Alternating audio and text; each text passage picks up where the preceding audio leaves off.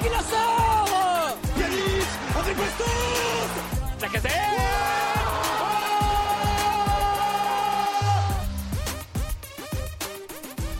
Salut à tous et bienvenue dans ce nouvel épisode du Gone Olympique. Euh, on va pas être très content aujourd'hui, euh, en plus on est que deux. Euh, en amoureux avec Kylian, euh, comment tu vas? On va parler de tout ça, euh, mais ça va être, euh, ça va être sport.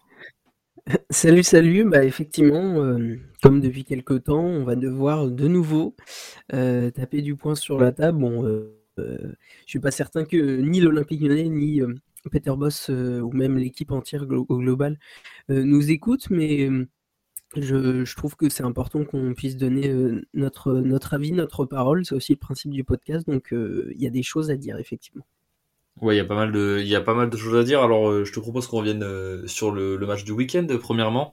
Et euh, comme je te disais en off, euh, moi, la, la plus grosse remarque que je me suis faite euh, avant de rentrer un peu plus dans le détail de tout ce qui s'est passé, c'est que pour moi, c'est le premier week-end depuis le début de la saison où j'ai pas vu le moindre point positif hormis Lopez. On a eu des matchs qui ont été très compliqués, où ça a été très très difficile, mais il y a toujours eu 10 minutes, 15 minutes où on avait un petit peu plus d'allant, où il y avait un petit peu plus de, motivation, de tactique, de, on va dire, de réussite et surtout de d'envie.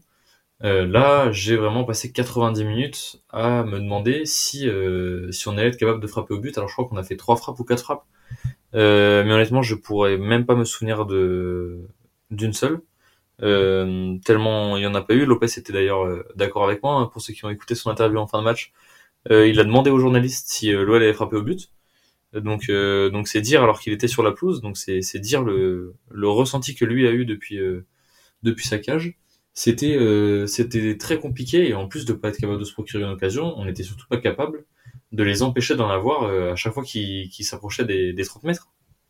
Ben, c'est c'est ça le problème, le problème qu'on a à Lyon parfois et ça s'est ressenti, fois 1000, heu, dimanche soir contre Lens, c'est que, bah on a été incapable de tirer au but. Enfin, on peut en compter un qui n'en est pas vraiment un, c'est, hem, Lacazette qui frappe, la la frappe est contrée, par un défenseur lensois et ça finit sur la barre. C'est à peu près la Ouais, seule, vrai. Oui, c'est vrai. Maintenant que tu le dis, mais je m'en souvenais pas, tu vois. mais je sais même pas si on peut considérer ça comme un tir parce que vu que c'est contré, mais enfin bref. Mais donc voilà, c'est le seul la seule chose à se mettre, sous la dent, devant. Sinon, le 1-0 franchement, des le 1-0 pour Lens est miraculeux, heu, sans Anthony Lopez, on en prend facilement 3 ou 4 si ce n'est plus. Heu, catastrophique, catastrophique sur tous les points. Alors on commence à entendre que le vestiaire a lâché Peter Bosz. Ça je je je sais pas, enfin on n'a pas d'infos, sourcées là-dessus, on n'a pas de de choses, hyper fiables, donc c'est difficile de se prononcer là-dessus. Mais là où je suis d'accord et c'est ce que j'ai lu, c'est que les supporters lensois ont été très surpris, du manque d'impact des Lyonnais.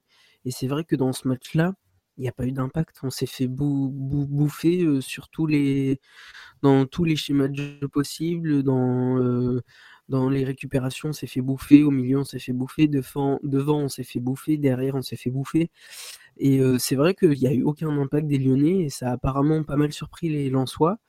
Donc donc voilà, le 1-0 pour Lens, c'est clairement miraculeux. Sans Lopez, c'était, encore pire, quoi. Donc déjà que là, c'est catastrophique.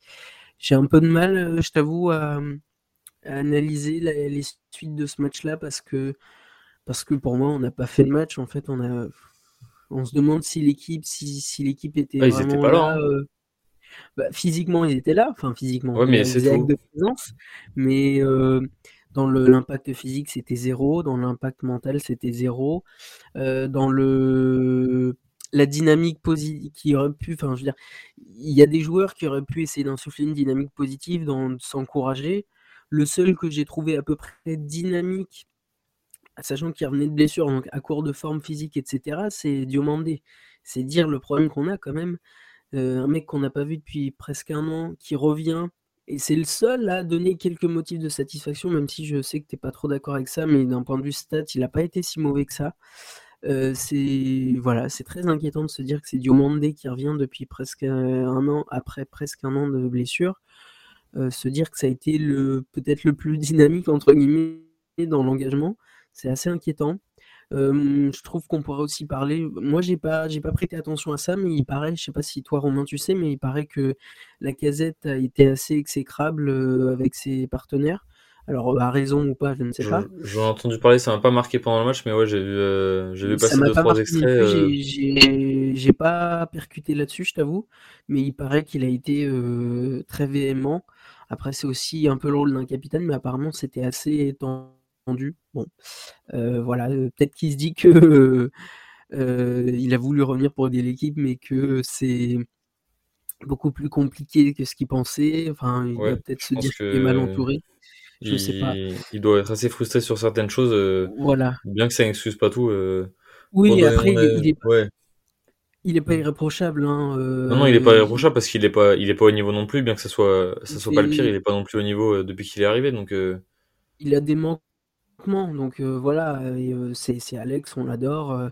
on espère que physiquement, il va retrouver sa, sa capacité d'antan et être un peu plus dynamique, mais tu sens que de toute façon, il y a une tension palpable. Maintenant, la question est de savoir si le vestiaire a lâché Boss ou pas. Voilà, je pense que c'est la. Moi, je pense que, ouais, je suis d'accord avec toi. Moi, il y, y a, un truc qui m'inquiète, bah, tu l'as souligné, c'est le manque euh, d'envie et de motivation.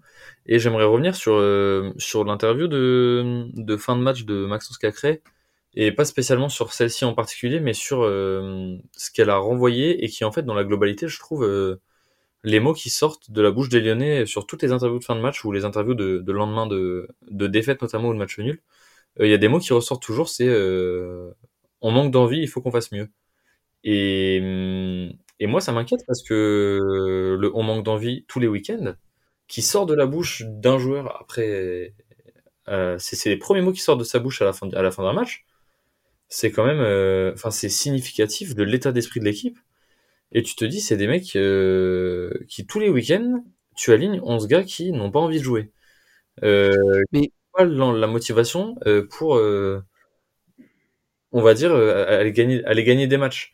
Alors à domicile, hormis le match contre le PSG, on s'en sort pas si mal parce que pour aller au stade régulièrement, très honnêtement, cette année les supporters ils sont, ils sont en pleine forme. Il y a du bruit dans les tribunes, il y a du monde. Euh, les COP font leur boulot. Euh, j'étais, j'étais vachement déçu pour être euh, carté COP depuis, depuis assez longtemps. J'étais assez déçu des deux trois dernières années où, il y avait beaucoup de nouveaux, beaucoup de jeunes qui s'impliquaient pas forcément, qui venaient beaucoup pour faire des photos, etc. Et, et je trouvais que ça, ça baissait en intensité. Et, et, je trouvais ça vachement dommage qu'on qu'on puisse pas continuer à avoir la, belle tribune qu'on pouvait avoir à Gerland dans, dans ce nouveau stade. Et je trouve que cette année, justement, au contraire, la ferveur est revenue alors que les résultats sont pas là du tout. C'est si on prend les, les 18 derniers mois, c'est peut-être euh, ils font partie des pires de de l'histoire récente de l'OL depuis euh, depuis les on va dire entre guillemets. Et et pourtant la ferveur elle, est là, les, les, supporters reviennent au stade, il y a du monde, même les, les soirs de match moins intéressants.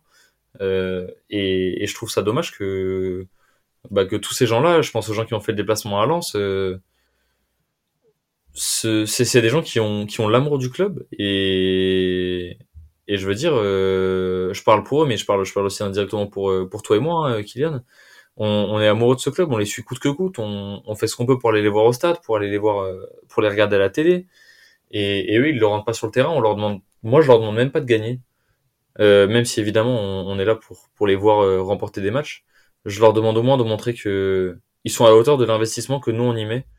Parce que nous on paye on sacrifie des choses de nos vies tous les jours pour suivre ce sport qu'on aime tant et se suivre ce club dont on est amoureux. Et eux ils sont payés pour faire ça et chouchoutés euh, à un point que j'ose même pas imaginer. Et, euh, et, ils sont pas foutus de courir une heure et demie le week-end.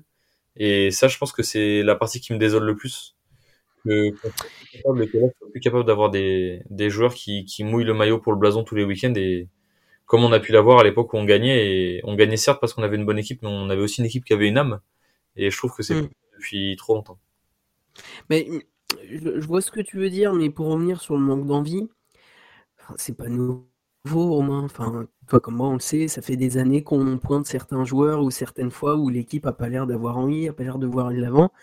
Mais ce que je trouve vraiment frappant avec ce match de dimanche contre Lens, c'est que contrairement aux fois d'avant où effectivement on pointait du doigt certains joueurs qui euh, n'en branlaient pas une, hein, on va le dire carrément, ou des fois où c'est l'équipe globalement qui avait pas l'air d'être dedans, a pas l'air d'avoir envie d'avancer, c'est qui dimanche soir j'ai eu la vraie sensation depuis longtemps que l'équipe n'avait plus envie de suivre. Et je trouve ça encore plus fort que n'a pas envie, dans le sens pas de motivation. Je trouve ça pire. Euh, j'ai vu une équipe qui avait plus envie de suivre. Et plus envie de suivre dans le sens plus envie. Et ça accrédite peut-être la thèse que le vestiaire a lâché boss ou pas. Après, ça, c'est des, des interprétations qu'on se fait par rapport à ce qu'on voit, ce qu'on entend. Mais l'équipe ne voulait plus suivre euh, la tactique. J'avais l'impression l'équipe n'avait plus envie, était, était découragée, avait déposé les armes. Et je trouve que c'est un vrai signal, c'est un vrai problème. Et je ne sais pas si la solution, c'est de faire partir euh, euh, Peter Boss ou pas. Euh, pour être très honnête, on a déjà discuté dans d'autres podcasts, mais je suis convaincu, intimement convaincu que si Peter Boss s'en va, il, il est probable que ça soit Cassapa qui prenne la suite. Et, moi, je pense qu'il. Ah, moi, je suis pas sûr de ça.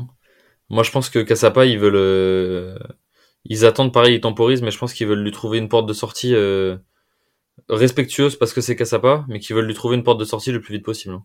Bah, je je sais pas parce que ce que je me dis c'est que si c'est Cassapa, ça fait des années, enfin plusieurs années quand même qu'il est entraîneur des défenseurs et quand on voit l'état de notre défense, j'ai des petits doutes sur ses réelles capacités d'entraîneur, excuse-moi. je suis d'accord avec toi.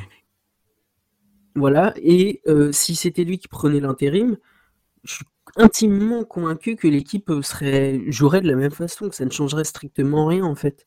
Donc soit euh, effectivement Peter Boss s'en va, ce que moi je regrette profondément honnêtement, mais bon, pourquoi pas au point où on en est. Euh, s'il s'en va, il faut venir faire venir quelqu'un de l'extérieur euh, impérativement si tu veux, même si je suis pas forcément d'accord avec cette vision, mais si tu veux avoir un effet court-termiste, même si j'en ai marre du court-termisme à Lyon avec les intérims, les machins, les trucs. Euh, si tu vas avoir un effet, euh, peut-être un électrochoc, franchement, j'accrédite pas, je suis pas spécialement d'accord avec ça. Mais si tu vas avoir un effet à court terme, hypothétiquement, il faudrait faire venir quelqu'un de l'extérieur.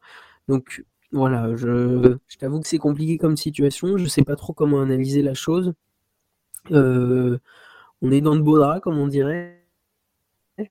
Ça va être compliqué, euh, ouais. Bon, euh, voilà, c'est c'est difficile de se dire que, euh, les lendemains seront meilleurs, comme on peut dire. Mais je, je sais que le foot, enfin moi je suis plutôt d'avis de dire que le foot est un jeu de cycle. Et l'histoire nous a prouvé que c'était un jeu de cycle pour les équipes. Euh, je vais pas citer d'exemple, tout le monde verra de, quoi je parle, que ce soit au niveau club ou au niveau international, avec les grandes nations. Donc on aura sûrement euh, un cycle à nous qui reviendra euh, dans quelques années, mais c'est difficile de se dire avec la situation actuelle que on aura notre cycle à nous aussi un jour. Donc bon, la situation est très compliquée. J'ai du mal à voir avoir une vision à court terme. J'ai du mal à savoir où est-ce qu'on va en fait. Je sais pas toi, mais moi, ce qui me pose problème, c'est la direction qui est prise par par on va dire l'entreprise OL, si on peut appeler ça comme ça, parce que c'est plus géré comme un club de foot, c'est géré comme une entreprise. Et, malheureusement, je pense qu'à vouloir faire ça, ils vont tout y perdre. Et, moi, je pense que pour, pour revenir sur le sujet Peter Bosch, euh, alors je suis pas, on va dire que je suis neutre sur euh, euh, ses qualités d'entraîneur, c'est-à-dire que je pense pas qu'il soit aussi nul que ce que tout le monde dit. Euh, maintenant, je suis quand même lucide quand je vois les matchs tous les week-ends et, la purée qu'on livre depuis qu'il est arrivé. Euh, je pense que maintenant, avec la situation du club et là où on en est, euh, il ne peut plus rester parce qu'il faut, il faut un changement, il faut un remaniement. la situation telle qu'elle est, il faut qu'elle change. Maintenant, pour moi, c'est pas du tout le seul responsable et c'est surtout pas le seul qui doit partir. Et quand je dis c'est pas le seul qui doit partir, je parle même pas des joueurs qui n'ont pas le niveau. Je parle de bien au-dessus de Peter Boss. Euh, pour moi, Vincent Ponceau, Bruno Chéroux, c'est des mecs qui doivent plus mettre les pieds au club de leur vie ou au mieux dans l'administratif pur et dur. Ils doivent remplir des papiers, signer des chèques, et c'est tout ce qu'on leur demande. Euh, il faut, il faut un mec. Alors, je, sais que il paraît que. Vas-y, vas-y, dis-moi. Vas-y, vas-y. Mais non, mais il paraît que. Je ne sais plus si c'est. Il me semble que c'est Vincent Ponceau. Je lisais euh, sur Twitter il y a quelque temps qu'apparemment, euh, avant qu'il prenne ce rôle qui soit mis en lumière actuellement, qu'il soit placé comme un pion, entre guillemets, euh, il paraît qu'il avait de réelles compétences dans l'aspect plus juridique administratif. Je ne sais pas si tu peux me le confirmer. Alors, je ne sais pas, mais.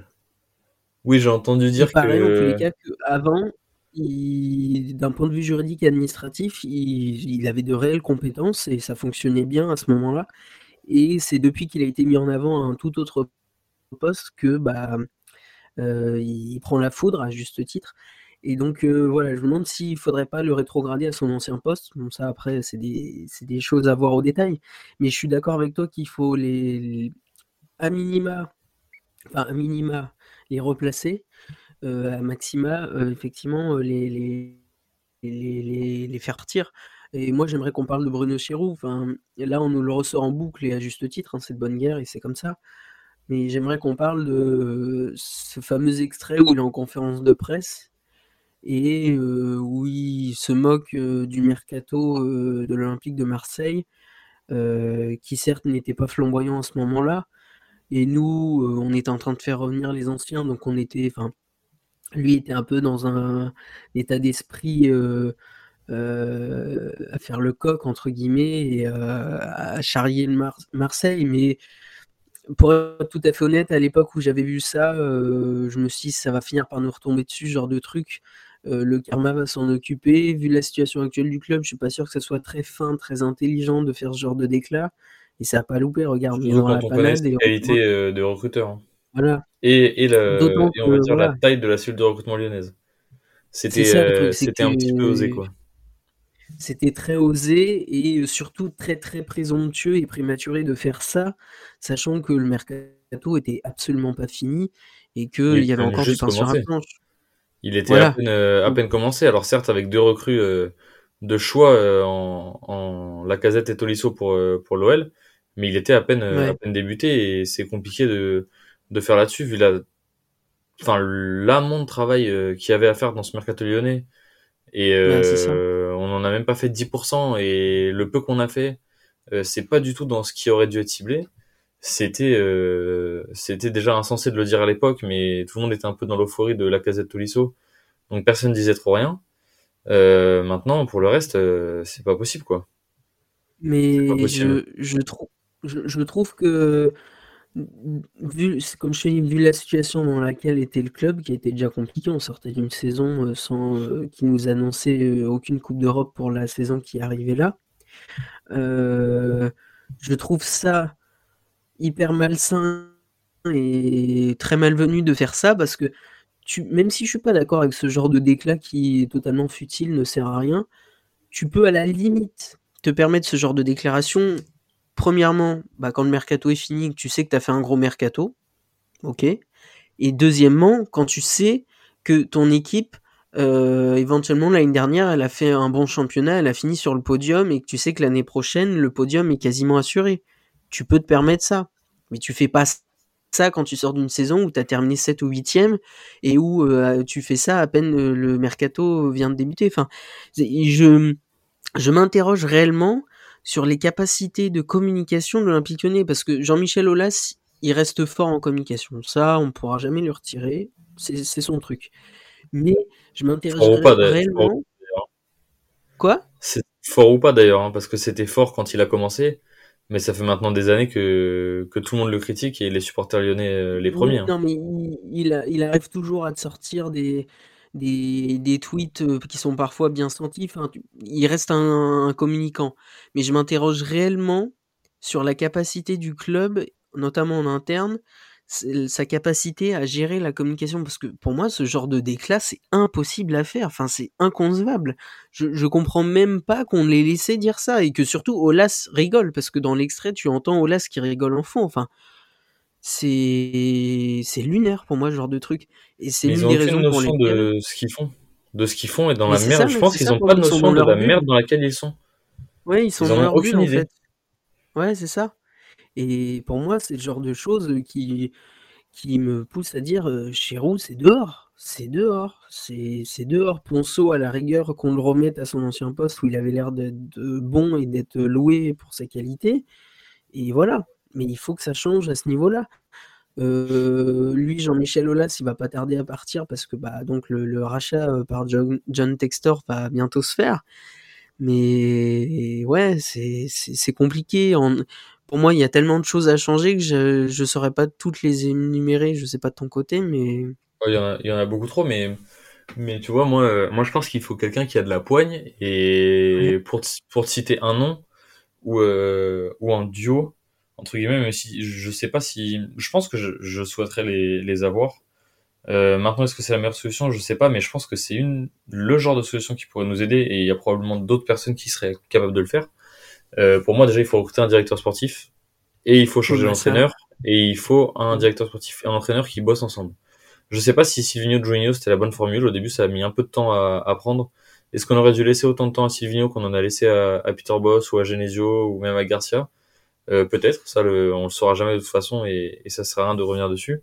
Euh, moi, une doublette que j'aimerais bien voir, même s'ils ont, je crois, jamais bossé ensemble, euh, c'est Arsène Wenger au poste de directeur sportif et Laurent Blanc euh, au poste d'entraîneur parce que c'est une doublette de mecs qui ont de la poigne et surtout, comme tu le disais tout à l'heure, de gars qui sont extérieurs au club. C'est-à-dire que eux, ils viennent, il euh, n'y a pas de sentiment, de machin, de trucs. Eux, ils viennent, euh, ça serait, il faut, il faut des gars qui viennent parce qu'ils ont la gagne, ils ont envie de gagner, ils savent comment le foot fonctionne. Et, et il faut, il, faut des gars comme ça euh, à la tête parce que parce que euh, Olas, euh, bon Olas va garder la tête, la présidence, on va dire, pendant trois ans. mais j'ose espérer qu'il va s'en éloigner de plus en plus parce que j'ai vu, j'ai vu un gars là sur Twitter aujourd'hui qui a écrit une lettre ouverte où il disait, il remerciait le, président, Monsieur Olas, en lui disant euh, merci pour tout ce que vous avez construit et où vous avez, où vous avez amené le club, mais, euh, mais où il souhaite que qu'il fasse pas oublier tout ce qu'il a pu faire euh, en, en s'entêtant dans des, dans des choses qui sont complètement surréalistes. Enfin, comme on, comme on disait tout à l'heure, ils sont dans une bulle complète. Et je pense que soit ils sont tellement incompétents et très fiers, qui, enfin très fiers dans le sens orgueilleux, et ils ont pas envie de montrer, donc ils, on va dire, ils utilisent la technique du génie en bloc. Donc euh, non, non, non, tout va bien, vous allez voir, vous allez voir, vous allez voir. Ou alors, ils sont réellement incompétents et ils ne le savent pas. Et là, c'est peut-être encore plus grave. Euh, parce que s'ils sont incompétents et qu'ils font comme s'ils voient, ils voient rien, je me dis, il y en a bien un jour où ça va péter et il y en a un qui va devoir dégager. Quand Textor va arriver, il va peut-être faire le ménage, je sais pas. Je ne connais pas encore ses capacités de gestionnaire de, club.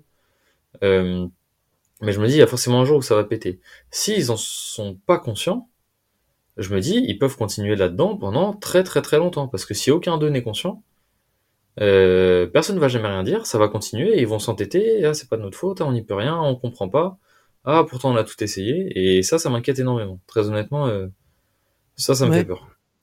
Mais le, souci, pour en revenir au duo que tu proposais euh, pour prendre la suite, Wenger-Laurent Blanc, moi, ce qui me pose un problème dans ton duo, c'est que, et c'est un discours qui revient souvent et sur lequel je suis quand même assez d'accord avec le temps, c'est que Laurent Blanc, ça fait des années qu'il n'a pas entraîné. Ça, c'est vrai. Des années qu'il n'a pas entraîné.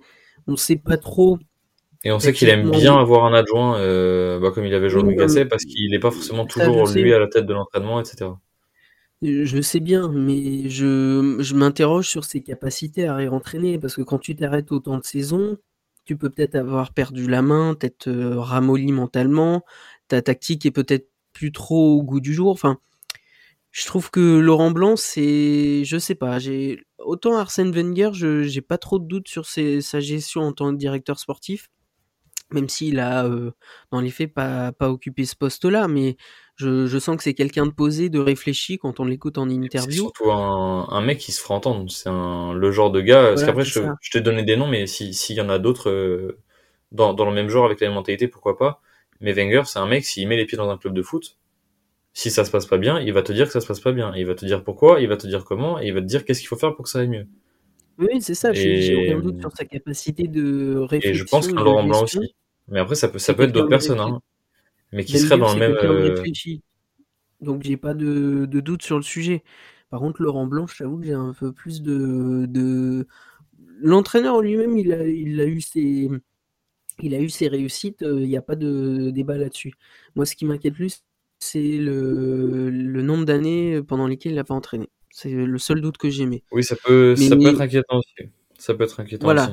Il faut prendre en compte ce paramètre-là, sachant qu'il me semble que avant que Garcia soit pris, il avait postulé, si je dis pas de bêtises, euh, à l'époque. Euh, oui, il me semble qu'il y avait des, il y avait des grosses rumeurs. ouais. euh, c'est Il y Garcia avait qui des avait grosses été rumeurs. pris soi-disant parce que Garcia avait montré plus d'envie, il avait fait une présentation euh, qui apparemment avait impressionné Olas. Enfin bref, ça c'est des légendes ou pas, je ne sais pas.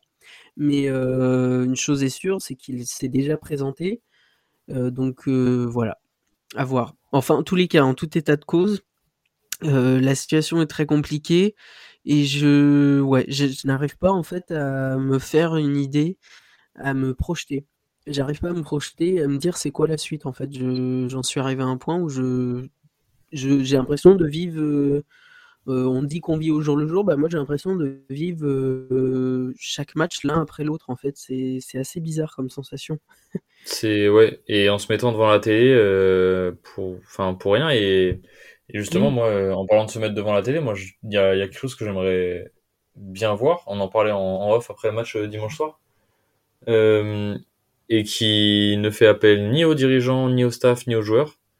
C'est j'aimerais vraiment voir les les supporters, euh, on va dire donner plus de voix sur le sur le Ça, je suis d'accord. pourquoi ça va pas et on les entend pas assez. Alors je sais que évidemment euh, les les gérants des COP de supporters font des des réunions avec le staff, avec la direction sans que nous on soit forcément au courant. Ils nous font souvent des rapports en tribune, mais ils le disent pas tout le temps non plus. Ils ont ils ont plus de rendez-vous que ce que nous on sait et forcément ils en parlent. Euh, mais je pense qu'en tribune il faut faire des actions autres que juste mettre des banderoles en disant euh, c'est bon euh, ça va pas, euh, ça suffit pas. Il faut, faut qu'il y ait des vrais mouvements, faut qu'il y ait des réactions, faut que, faut que le, le, la direction du club se rende compte que la direction dans laquelle ils vont n'est pas la bonne et, et que les, je pense que les supporters ont leur part à jouer. Alors oui, les supporters ont leur part à jouer en disant il faut qu'on soit au stade, que ça aille bien, que ça aille mal. Mais je pense que quand ça va mal, euh, même si on n'est pas là pour gérer le club, euh, je pense qu'on a notre mot à dire parce que sans les supporters, le club y vit pas. Et je pense que la direction ferait bien de temps en temps d'écouter un petit peu les supporters parce que ça fait des années que personne n'est content, euh, que tout le monde euh, critique la, la direction du club et la direction que, que prend le club. Et, et tout ce qui est donné dans les, on va dire dans les bruits de couloir de, de supporterisme, euh, bah, c'est tout l'opposé qui est mis en place. Et, et est-ce que les supporters ont la solution? Ça, je sais pas, c'est autre chose. Mais ce qui est sûr, c'est que à vouloir se les mettre à dos et à jamais les écouter, la direction, euh, je pense, prend le mauvais pas. Et ça serait bien que les supporters se fassent un petit peu plus entendre et que et la direction les écoute plus, mais que les groupes de supporters fassent aussi l'effort d'aller un petit peu plus au front pour vraiment montrer leur mécontentement. S'il faut boycotter et plus aller au stade, on va boycotter, on n'ira plus au stade. Euh, moi, ça me pose pas de problème de payer l'abonnement et de pas aller au stade en disant que bah ok, je paye mon abonnement et je te demanderai pas de me le rembourser, mais euh, mais je vais pas venir quand même parce que parce que c'est c'est trop, c'est exagéré et, et qu'ils se foutent de notre gueule. Je reste amoureux de l'OL que je suis, donc ça me dérange pas de payer mon abonnement même si je vais pas voir les matchs. Euh, mais voilà, à un moment donné, il faut il faut trouver des solutions. Est-ce que c'est le boycott de match Je sais pas. Est-ce que c'est est-ce que c'est autre chose? Je- J'en sais rien, mais il faut Mais, il faut absolument que les supporters trouvent quelque chose pour faire réagir le club parce que c'est plus possible. mais je, suis- je suis tout à fait d'accord et c'est le nouveau, c'est le point suivant que je voulais aborder, c'est les supporters. Pour moi, il, il y a aussi un souci au niveau des supporters, comme tu viens de le dire. Euh, les banderoles, c'est bien, c'est sympa, c'est cool, ça fait passer des messages, ça peut, euh, voilà. euh, ok, les banderoles, c'est bien, mais il faut vraiment maintenant passer à l'action. Alors, euh, je pense pas, et je- enfin moi, je suis totalement contre. Euh, il faut pas arriver à des extrémités comme on peut le voir à Marseille, euh, comme le dernier coup où euh, des supporters euh, sont allés à la commanderie faire n'importe quoi. Voilà, je, pense qu'il faut pas en arriver aux extrémités marseillaises, mais faut faire des choses. Il y a le truc de tu fais, tu, tu montres ton dos quand les joueurs jouent. Enfin, voilà, ça peut être ce genre de choses, voire le boycott. Alors moi, je suis, totalement, d'accord avec le boycott. Au bout d'un moment, il va falloir faire ça parce que c'est le seul moyen, je pense, aujourd'hui que les supporters ont pour réellement faire passer un message fort, net et clair qu'il faut arrêter les conneries, ça suffit quoi. Il faut, faut, faut que là-haut il se réveille. Et si tu pendant plusieurs matchs tu boycottes, je pense que le manque à gagner déjà, euh, alors se fera peut-être pas ressentir, mais au moins en interne, je pense qu'ils sauront que ça fait plusieurs matchs qu'il y a un manque à gagner au niveau des places, etc. peut-être que si des abonnements sont résiliés, je sais que certains sont contre, mais si des abonnements sont résiliés, ça lancera aussi une autre dynamique. voilà, il faut, penser à des, actions. Alors, je vais pas non plus être trop donneur de leçons parce que moi, je n'ai jamais eu l'occasion d'aller au stade, même si j'aimerais bien que ça se fasse une fois, euh, voilà. Mais j'ai jamais eu l'occasion d'aller au stade à Lyon. Mais voilà, il faut aussi que les supporters euh, jouent leur rôle à plein, à plein et qui, qui, disent les termes et qui, qui, voilà, se montrent les choses qui ne vont pas et prennent toute leur part. Ouais, je suis. Je suis dubitatif sur ce qui va se passer, euh, qui plus est que alors je suis moins proche des 1950 et je sais un peu moins ce qui se passe là-bas, mais les Bad Guns c'est les 35 ans, donc je sais que ils veulent pas se laisser euh, abattre par ce qui se passe sur le terrain et, ils veulent fêter ces 35 ans euh, comme il se doit en tribune.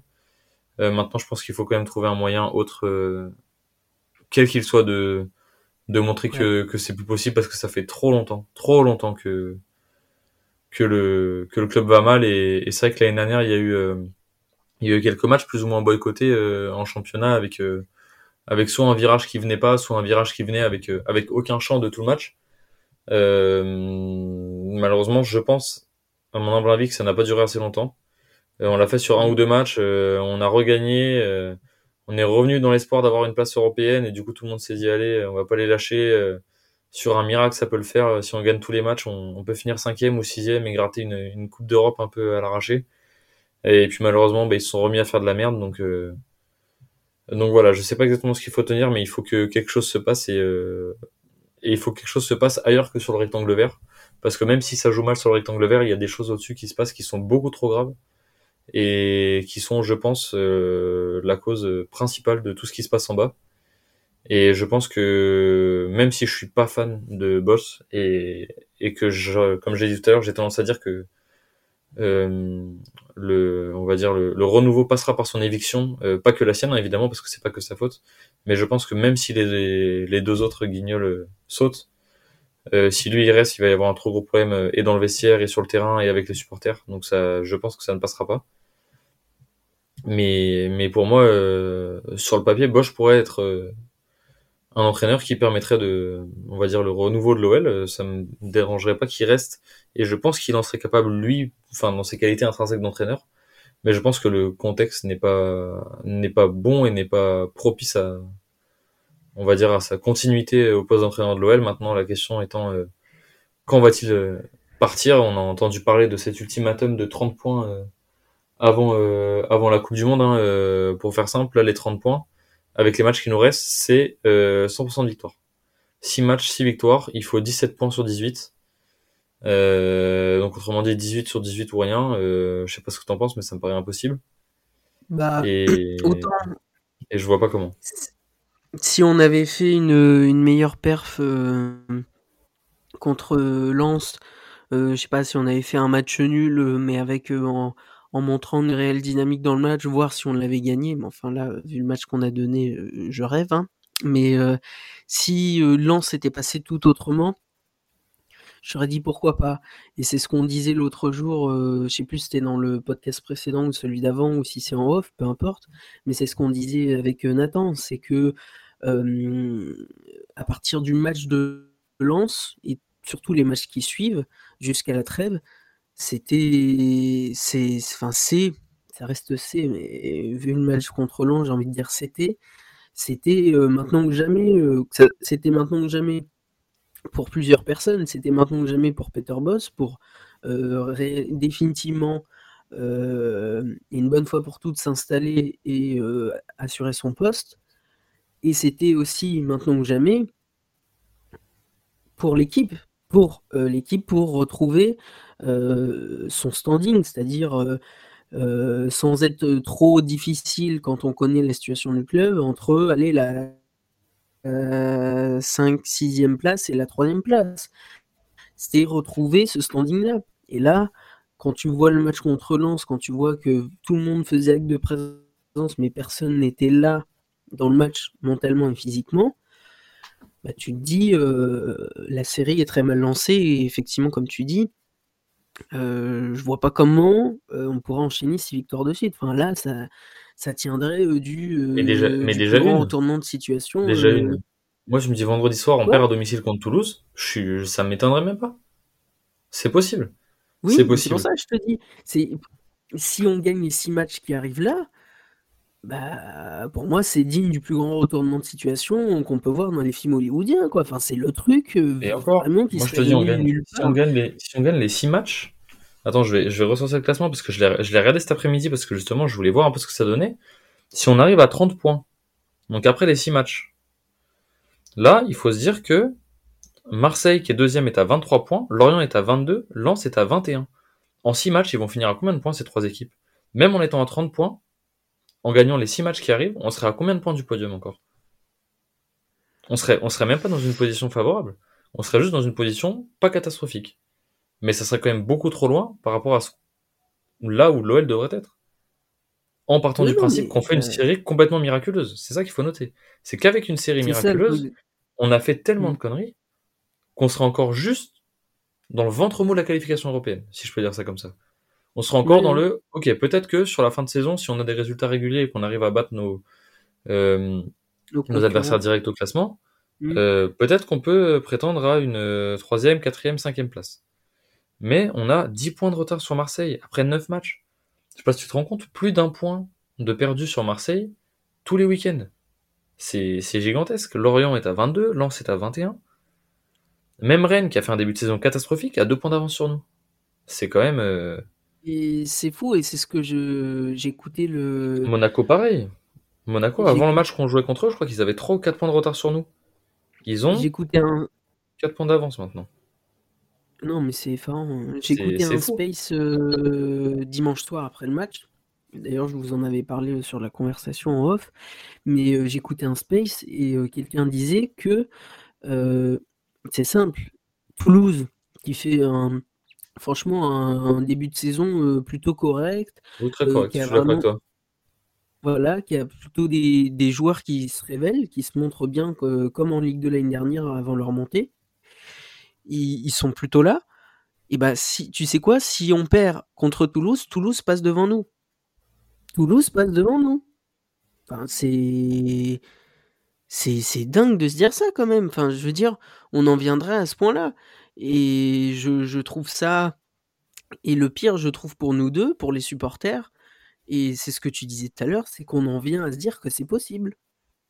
C'est possible que ce week-end, on perde contre Toulouse. C'est tout à fait possible, envisageable. Alors que si on pense vraiment pragmatique, on est l'Olympique Lyonnais, enfin on est Lyon, quoi. Je veux dire, un grand club du championnat français qui a gagné sept fois de, suite le championnat dans les années 2000. Et bah aujourd'hui, on est capable de se dire, avec la situation actuelle club, on est capable de se dire, on peut le perdre ce match contre Toulouse, on peut tout à fait le perdre.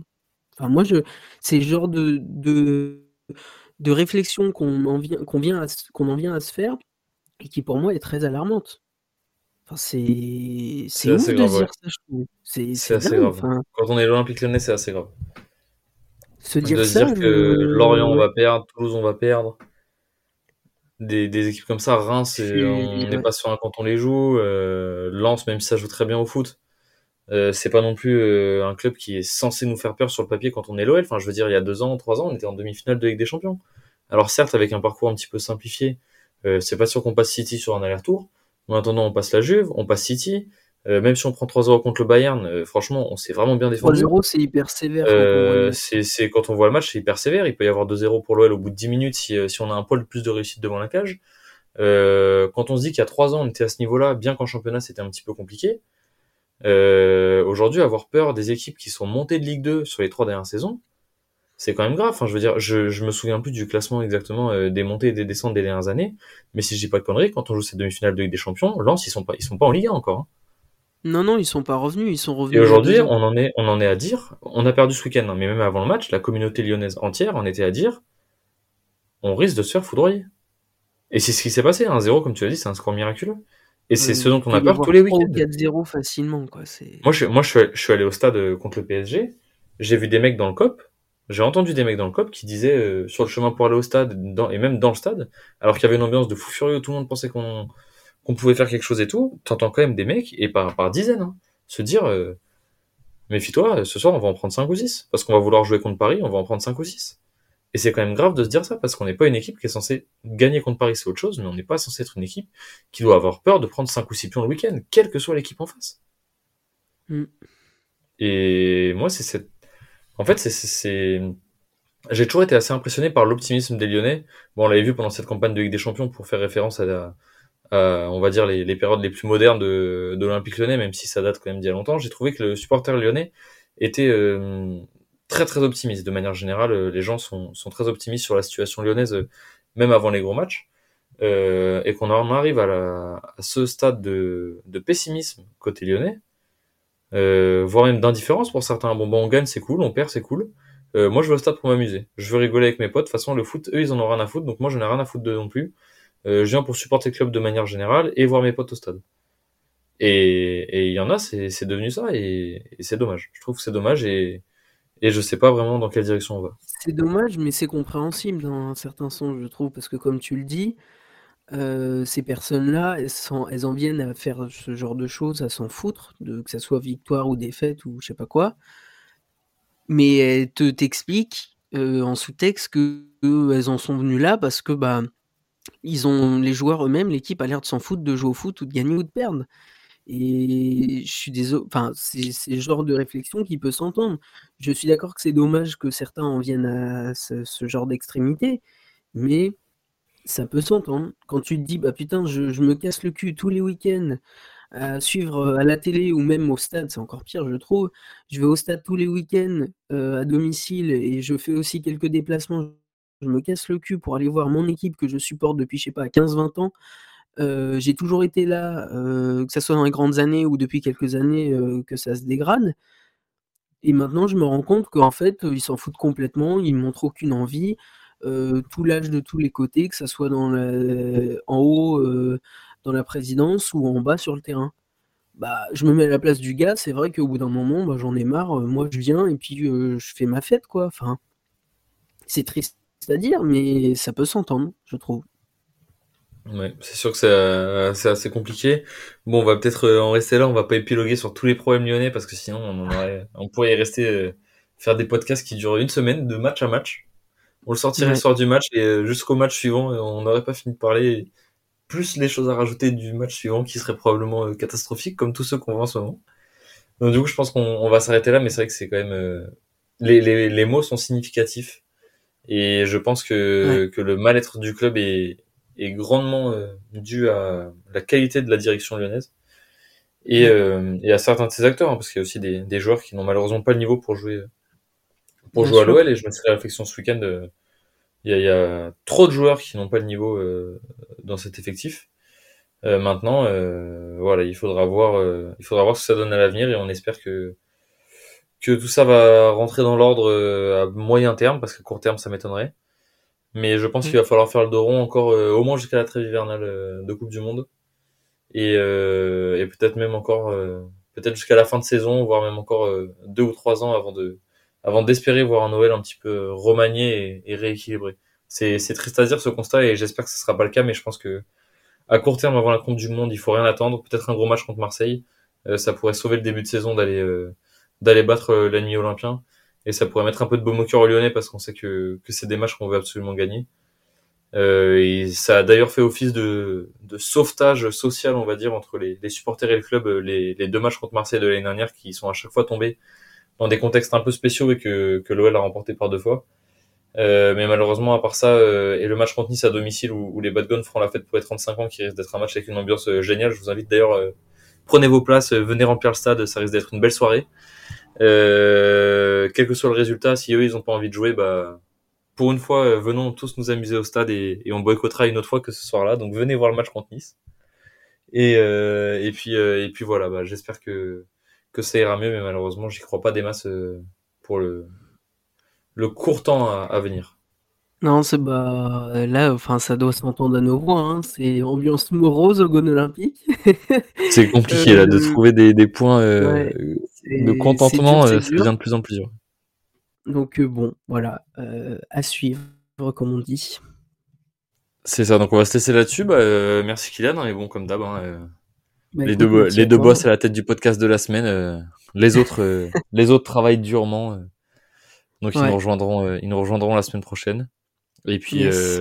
et puis voilà, en espérant au moins, même si la situation du club sera toujours aussi catastrophique, en espérant au moins la semaine prochaine débriefer une victoire ça serait ça serait intéressant ça serait pas mal ça ferait ça ferait du bien ça fait longtemps que c'est pas arrivé en termes de de jours je sais pas quand euh, quand remonte la dernière victoire euh, mais la dernière victoire c'est contre Angers je crois je crois que c'est contre la date. Oui une belle victoire euh, 5-0 d'ailleurs. Oui. qui donnait des motifs d'espoir bien que euh, moi je l'avais déjà dit dans le podcast euh, de post match que enfin c'était post match post-Monaco, parce qu'on avait sorti les podcasts un peu plus tard, que la victoire contre Angers ne me satisfaisait pas du tout, parce que certes 5-0, parce que Angers nous avait complètement laissé gagner, mais que dans le contenu, je nous avais vraiment pas trouvé bon. Euh, donc, euh, donc voilà, c'est compliqué, mais oui, elle remonte au 3 septembre, donc c'est-à-dire bah il y a euh, pile un mois, hein, le podcast sortira le 5. Ouais. Donc il y a un poil plus d'un mois sans victoire. quand on sait qu'on joue un match par semaine, ça fait quand même, ça fait quand même beaucoup, je trouve. Beaucoup. Ouais, c'est beaucoup trop. Donc voilà, on va se laisser là-dessus et puis bah, la semaine prochaine tout le monde et en espérant que votre semaine personnelle se passera bien et qu'elle qu'elle sera ponctuée par une victoire vendredi soir pour passer un bon week-end et pas pas un week-end dans l'état d'esprit euh, qu'on peut avoir euh, niveau foot sur sur cette dernière semaine parce que c'est c'est vraiment compliqué à, à, vivre pour tous les amoureux qu'on peut être de l'OL. C'est c'est de plus en plus difficile et et on espère que que la situation du club va vite se se résoudre. Salut à tous et puis on se retrouve euh, la semaine prochaine pour un, un nouveau podcast du Gone Olympique et le débrief de, du match contre Toulouse. Salut à tous. Salut. C'est moi qui dis merci à vous tous parce que c'était magnifique.